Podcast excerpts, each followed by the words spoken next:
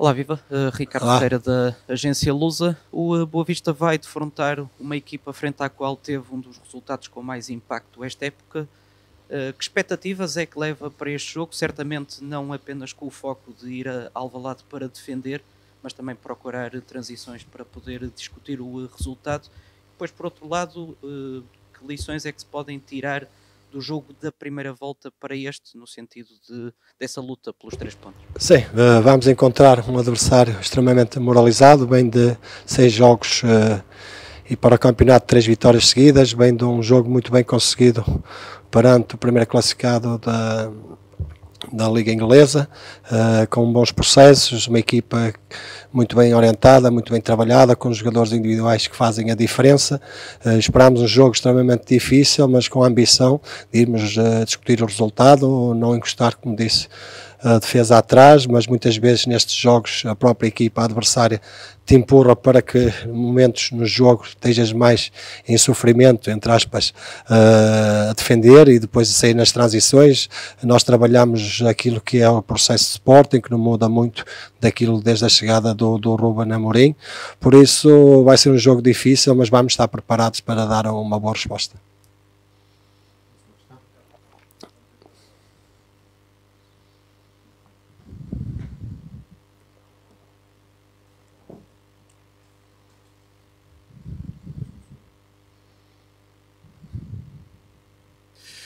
Boa tarde, Boa tarde. Uh, Ricardo Ribeiro, estamos em direto na Sport TV. Uh, eh, que Boa Vista espera em Alvalade? Uh, que forma é que acha que a sua equipa se vai apresentar? E já agora perguntava-lhe como é que se para este, este Sporting que vem de uma, de uma grande noite europeia diante do Arsenal. Sim, como eu disse na resposta anterior, até faltou-me dizer que da primeira volta nós estamos com uma linha 3, poderemos também amanhã apresentar essa linha, muitas vezes que defrontei o Sporting ou o Ruben Amorim uh, também jogava nesse, nesse sistema, aqui já apresentámos na primeira volta, uh, mas nós temos esses dois sistemas para, para amanhã, que poderemos jogar, mas o mais importante é focarmos naquilo que, que temos que fazer, também estamos num bom momento, a equipa está, está bem, está confiante, uh, trabalhou dentro daquilo que é também as dinâmicas do Sporting, em termos de ofensivos, é uma equipa com muita qualidade, com jogadores que podem fazer a diferença, que atravessam bom momento e viu-se na quinta-feira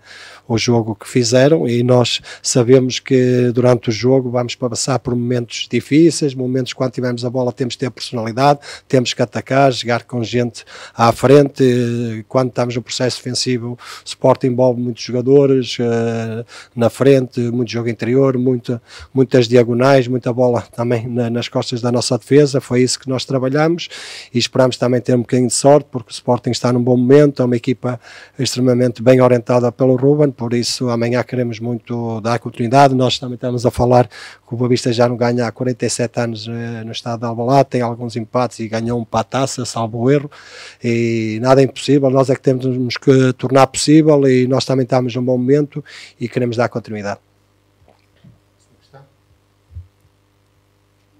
Bom dia.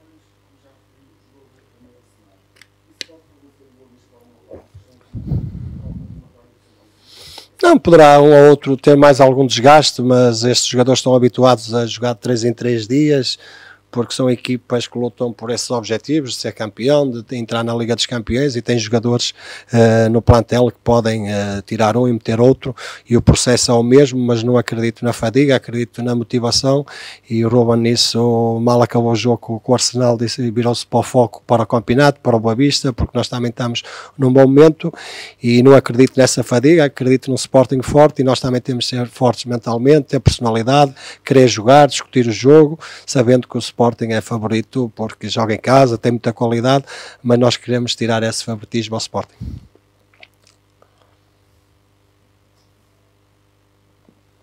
Boa tarde, Petit. O facto tá. da equipa já ter atingido a barreira do, dos 30 pontos permite-lhe encarar este jogo e o que, o que ainda falta jogar com maior tranquilidade? Nós temos uns jogos uh, pela frente, nós olhamos jogo a jogo. Este é o próximo, é um jogo difícil, mas temos que o disputar. Estão três pontos em disputa, por isso vamos com a mesma ambição que entramos em todos os jogos, tanto em casa como fora, e depois logo se verá. Mas também estamos aqui a atravessar um bom momento, uh, temos feito bons jogos. Tivemos os últimos dois jogos na nossa casa onde empatamos contra o Aroca e o Casa Pia. Poderíamos ter outro resultado, não o tivemos. Fomos buscar uma vitória fora. Uh, por isso, na luz também discutimos até perto do, do, do final do jogo. Uh, queremos é olhar para nós também, ver aquilo que nós temos que fazer. Temos 33 pontos em disputa, tem 3 para amanhã, por isso vamos trabalhar para conquistar.